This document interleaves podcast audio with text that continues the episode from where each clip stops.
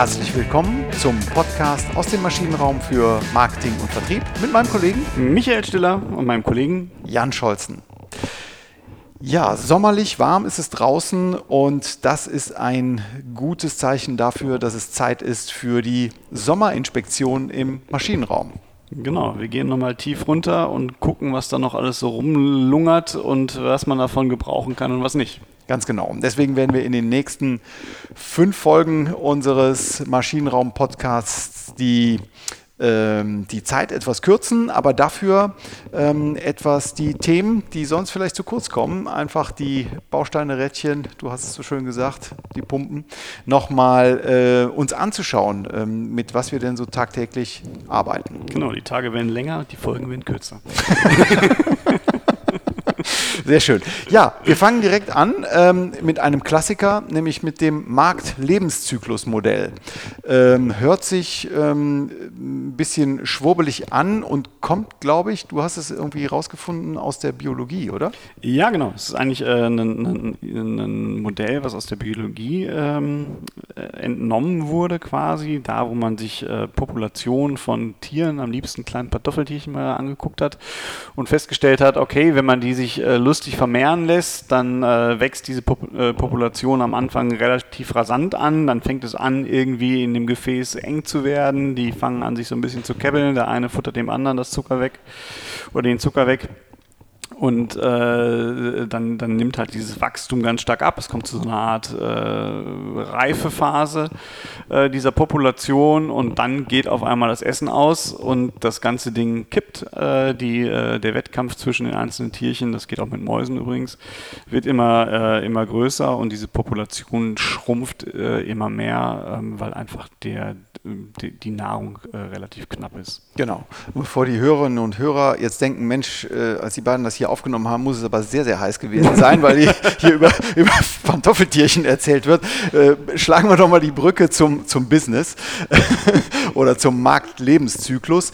Äh, genau, und die Übertragbar, Übertragung einfach eines, äh, eines Marktes, eines Produktes ähm, oder eben dieser biologischen Phänomene auf den Markt, das haben in den 60er Jahren äh, die beiden ähm, äh, Betriebswirtschaftler Raymond Vernon und äh, Herr Hirsch, dessen Vornamen äh, wir nicht kennen, die haben das über, übertragen eben darauf, dass es hier auch eben so etwas wie eine, ähm, wie eine Einführungsphase gibt, wie eine Wachstumsphase gibt, wie eine Reifephase und eben einen Rückgang. Und diese, ähm, diese idealtypisch vier oder, oder fünf Phasen, es gibt da unterschiedliche äh, Ausprägungen, aus denen möchte man ja etwas lernen. Ne? Ja, man hat, also man erhofft sich natürlich daraus zu erkennen, wo steht mein Markt, wo steht mein Produkt äh, äh, oder in welchem, in welchem Markt, äh, in welcher Marktphase befinde ich mich gerade mit meinen Produkten und äh, erhofft sich daraus dann letztendlich ableiten zu können, welche Strategie sollte ich denn jetzt genau in dieser Phase führen. Daraus erwachsen dann so unterschiedliche Modelle, die wir uns auch nochmal genauer hier in der Inspektion anschauen, mhm. also BCG-Matrix, McKinsey-Matrix, es gibt noch andere Modelle, aber es sind die beiden, die wir uns nochmal anschauen wollen. Genau. Aber ähm, vielleicht steigen wir einfach mal damit ein, mal zu beschreiben, wie denn so die einzelnen Phasen sind. Genau, Einführungsphase eines, eines Produkts oder äh, dass sich ein Markt, äh, ein Marktsegment komplett neu findet, startet immer mit niedrigen Umsätzen, niedrigen äh, Absatzmengen, relativ hohen Kosten für das Unternehmen, was jetzt ein neues Produkt äh, geschaffen hat, auf den Markt gebracht hat. Ähm, und es gibt selten viele Konkurrenten. Das heißt, es gibt, man ist entweder Monopolist am Anfang genau. oder äh, es gibt wenige benachbarte Marktbegleiter. Genau, doof daran ist, dass es auch relativ wenige Kunden gibt ja. ähm, an, an, in dieser Phase, weil das Produkt einfach noch nicht so bekannt ist. Das sind dann die, die sogenannten Early äh, Adopter, die als erstes den, äh, diese Produkte ähm, nutzen wollen. Ähm, und ja, wie du es gerade schon gesagt hast, äh, ich habe meistens relativ hohe Stückkosten und bin deswegen auch, weil ich auch noch keine Skaleneffekte realisieren kann, weil mein Absatz noch nicht so groß ist, äh, ist es meistens noch davon begleitet, dass ich halt Verluste fahre. Genau. Ziel ist es, also unternehmerisch gedacht, natürlich schnell, möglichst zügig zu wachsen, auch äh, den hohen Marktanteil nicht nur zu gewinnen, wenn man allein ist, hat man 100 Prozent, aber, äh, aber je nachdem, wie man den Markt abgrenzt, aber zügig eben ähm, äh, Menge zu machen, um, du hast es so in einem Halbsatz gesagt, Skaleneffekte zu machen. Skaleneffekte vielleicht nochmal. Es gibt eine Gesetzmäßigkeit, dass mit der Verdopplung der Ausbringungsmenge eines Produkts eben die, ähm, die Kosten, die Stückkosten um einen bestimmten Prozentsatz sinken. Ja? Genau. Einfach durch äh, Erfahrungswerte, Lernkurve nennt man das auch. Genau. Also ich möchte möglichst zügig schnell wachsen, um Kostenvorteile äh, zu generieren. Und am Anfang muss ich natürlich auch bekannt werden. Das heißt, das Ganze ist eine ziemlich teure Veranstaltung. Ich habe relativ hohe Marketingkosten äh, in Kommunikation, sonst kennt mich ja keiner.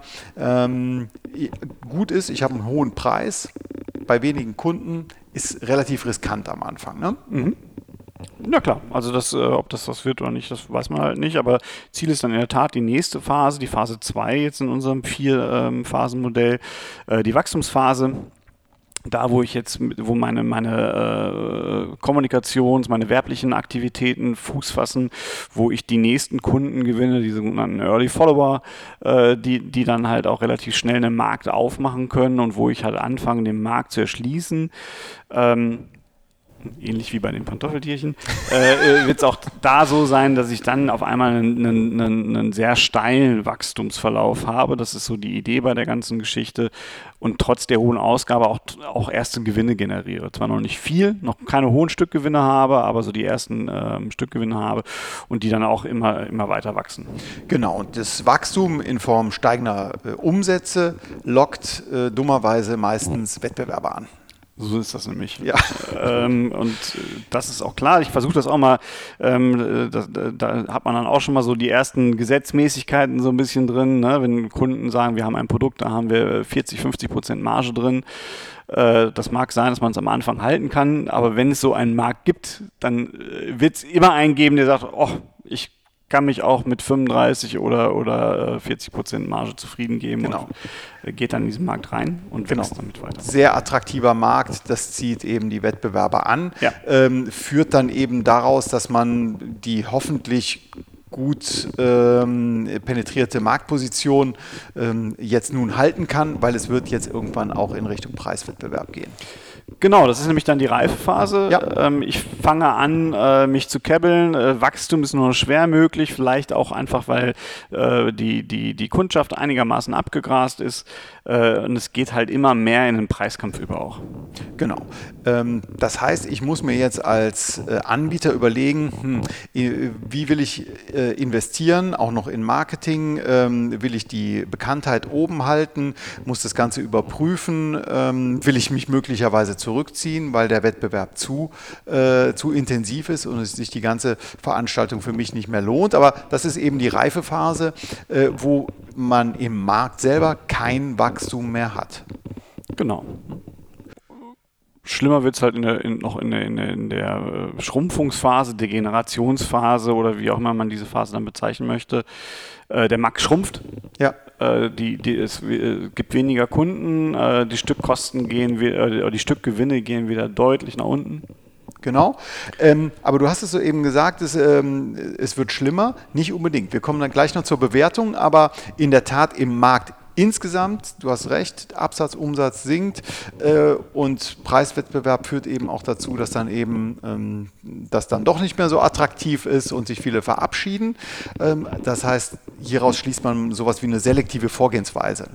Äh, genau, das wäre jetzt eine, schon eine Normstrategie, die du jetzt schon ableiten würdest. Genau. Ähm, vielleicht kann ich das nochmal wieder ankurbeln mit, mit einer Relaunch-Phase, um dann wieder in so eine Art Maximum reinzugehen. Aber ansonsten ist es halt der Untergang des Marktes im Grunde genommen, diese Schrumpfungsphase. Hört sich jetzt dramatisch an, so ist gar nicht gemeint, aber der, ja. der, der, Markt ist dann halt einfach vorbei. Genau.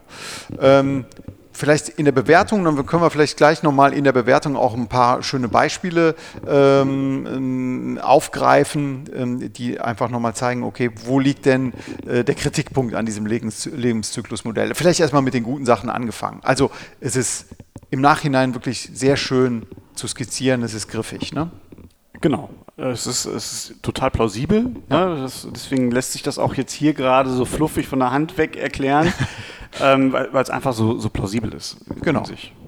Genau. Äh, ich habe mal diesen schönen Spruch gehört, im Nachhinein war die, äh, war die Zukunft sehr gut vorhersehbar. Ne? Genau. und, und das gilt eben auch für dieses äh, Markt-Lebenszyklus-Modell. Ja, und jetzt zur, bitter, zur bitteren Pille. Ähm, das hilft mir nur bedingt in der, in der, in der Gegenwart. Ne? Äh, genau, ich, ich kann halt einfach weder eine, eine empirische noch eine theoretische äh, Gesetzmäßigkeit dahinter äh, setzen. Ähm, es ist nicht zwingend so, dass jedes Produkt oder jeder Markt durch diese Phasen gehen kann. Genau. Muss. Genau, also A weiß ich nicht, ähm, ob ich äh, in welcher Phase ich gerade bin. Das sagt mhm. einem keiner. Ne? Genau. Äh, ja, es kann, man kann, man kann horrende Wachstumszahlen äh, haben, Stichwort Mobilfunkmarkt, und ähm, befindet sich im Jahr 2005 und denkt, mein, mein, Gott, das ist ja aber hier Goldgräberstimmung und glaubt gar nicht, dass jetzt das Wachstum noch die weiteren, noch weitere zehn Jahre mindestens anhält, wie es dann faktisch ja war, ne? mit Smartphones und so weiter, die dann noch dazu kamen. Ähm, aber ähm, das Problem ist, ist es nicht, ver, nicht verallgemeinerbar. Es ist keine Gesetzmäßigkeit, wie du sagtest. Ja, es berücksichtigt auch keine, keine äh, äh, sprunghaften Entwicklungen. Ne? Also nehmen wir mal einfach mal den, den Einzelhandel, der, der äh, Schallplatten und, und, und, CDs verkauft hat, wo es Riesenmärkte gab mit Riesenhallen ja. und, und Schallplattenregalen und die sich halt auf einer sicheren Seite gefühlt haben. Ja. Die gibt es einfach nicht mehr, weil kein, kein Mensch kauft mir eine CD. Ganz genau. Äh, oh, ja, ich bin einer der Letzten. Ich bin, glaube ich, der, äh, der Late Follower. So ähm, aber ähm, zur, zur äh, Attraktivität, ähm, um, um hier mal bei dem Thema Vinyl oder auch CD-Märkten zu bleiben, äh, die sind nicht tot. Ja? Also die haben ihre, ähm, die haben zwar so eine Glockenkurve gemacht, aber sind ähm, mit einer sehr preisattraktiv, also für den Anbieter preisattraktiv, also Hochpreisstrategien unterwegs. Du findest heute eine Vinylplatte äh, um die äh, eine neue, ja, um die 20 Euro ist ähm, vielleicht 15 Euro, äh, 5 bis 10 Euro teurer als eine CD. Ähm, von Spotify gar nicht zu sprechen, aber es ist, äh, gibt so Nischenmärkte, die, die, durchaus noch attraktiv sein können. Ja, klar. Ja, aber ich habe, wie du, wie du sagst, keine Kenntnis davon, wie sich denn jetzt nun dieser Zyklus äh, im Zeitablauf entwickeln wird. Ja, und so, so gibt es halt auch Märkte, äh, und es wurden, wurden alle möglichen Formen nachgewiesen. Es gibt halt Märkte, die genauso idealtypisch verlaufen. Ja. Es gibt aber Märkte, die von, von dem Wachstum direkt in eine Schrumpfungsphase übergehen. Ganz genau. Also ich weiß gar nicht, auf der, auf der X-Achse ist ja dieser, ähm, die, die Zeit abgetragen. Da weiß ich eben gar nicht, ja, wie lange dauert denn die Zeit? Ist das jetzt ein Monat, ein Jahr, sind das zehn Jahre? Genau. Also es gab mal dieses verrückte, ähm, ver, verrückte japanische Spielzeug. Äh, die Senioren, Kolleginnen und Kollegen am, an ähm, Hörerinnen werden das noch kennen, das Tamagotchi. Das war äh, so ein, ein, ein Quatsch-Tierchen, ähm, was man füttern musste. Es hat hatte keine Funktion, es war einfach nur äh, Zeit, äh, Zeitvertreib und ich glaube, dass dieses Tamagotchi, das hat insgesamt äh, ein halbes Jahr wurde das verkauft, maximal ein Jahr, äh, würde ich mich fast so hinreißen lassen, das zu sagen, ähm, aber definitiv keine 10 Jahre, 20 Jahre. Hm? Ja, genau. Also letztendlich versucht man ähm, mit, diesem, mit diesem Modell eine Aussage über die Zukunft treffen zu können aber es ist einfach kein Prognosemodell. Es ist ein rein deskriptives Modell. Genau, im Nachhinein. Ja. Prima. Dann sind wir fürs Erste durch. In, dem, in der nächsten Sommerinspektion nehmen wir dann das Lebenszyklusmodell nochmal auf, weil das findet seinen Eingang in der strategischen Planung bei der Boston Consulting, Boston Consulting Matrix, so, so heißt sie, glaube ich. Ne? Äh, äh, Boston Consulting Group Matrix. Ah, BCG. BCG Sagen wir doch einfach Matrix, die BCG genau. Matrix. Die wollen wir noch mal beleuchten, weil die ist noch sehr, wird äh, gelehrt, die wird auch noch genutzt mhm. und äh, genau, und da geht der Lebenszyklus mit ein. Dann, in diesem Sinne. Vielen Dank fürs Zuhören. Empfehlen Sie uns weiter. Bis nächste Woche. Bis nächste Woche. Tschüss. Tschüss.